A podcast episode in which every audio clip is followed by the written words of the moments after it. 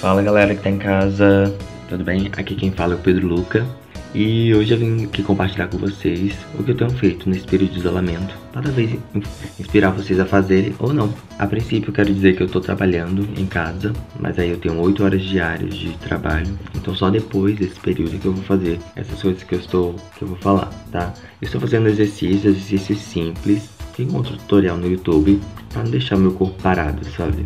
Não sou maromba, não tenho esses treinos assim arretados aí. É, mas enfim, fazer algum exercício para poder mexer o corpo. Tô treinando também meus dotes culinários, estou fazendo receitas assim para poder aprender, tutoriais também na internet e também vaziar a mente. Acho que é um período bom. Acho que fazer comida é uma das melhores coisas que tem porque depois você vai comer, né? Então é ótimo, mesmo estando ruim depois você não aprende, não faz certo. Eu também tô vendo várias séries, vários filmes, inclusive super recomendo o filme Oposto, disponível no, na Netflix. Eu acredito que a maioria de vocês já tenham ouvido falar nele, mas é um filme super impactante e cheio de metáforas e críticas sociais, assim muito pesadas, mas enfim, é muito bom, assistam.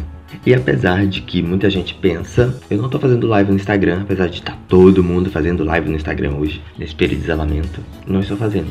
Estou só acompanhando o Big Brother nas lives do Instagram também e na televisão, porque eu, eu amo Big Brother. E é isso, eu espero que vocês estejam bem, estejam lavando as mãos e se puder, fique em casa.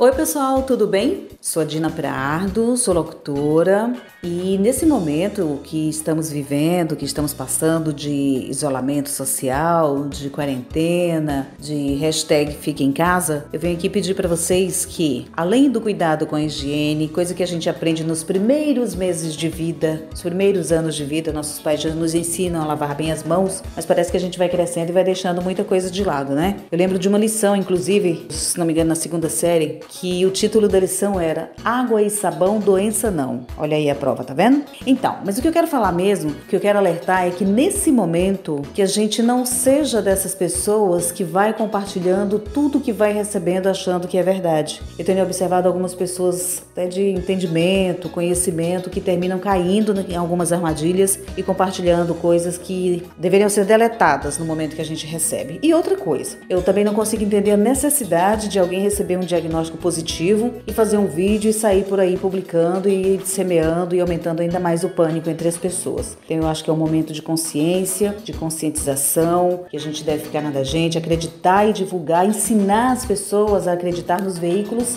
sérios, nos meios de comunicação séria, que pesquisam e que buscam fontes importantes para orientar a todos.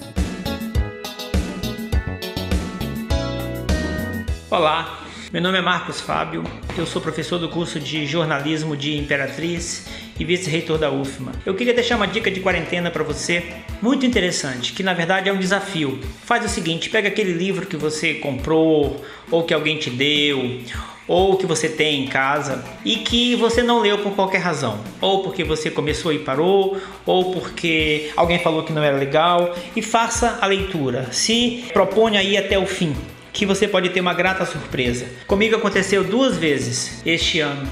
Aconteceu com um livro chamado Memorial de Aires, do Machado de Assis, o último romance dele, e aconteceu, está acontecendo neste momento com Grande Sertão Veredas. Né? Estou tendo uma grata surpresa depois de ter parado de ler o Grande Sertão por algum tempo. E principalmente, fique em casa.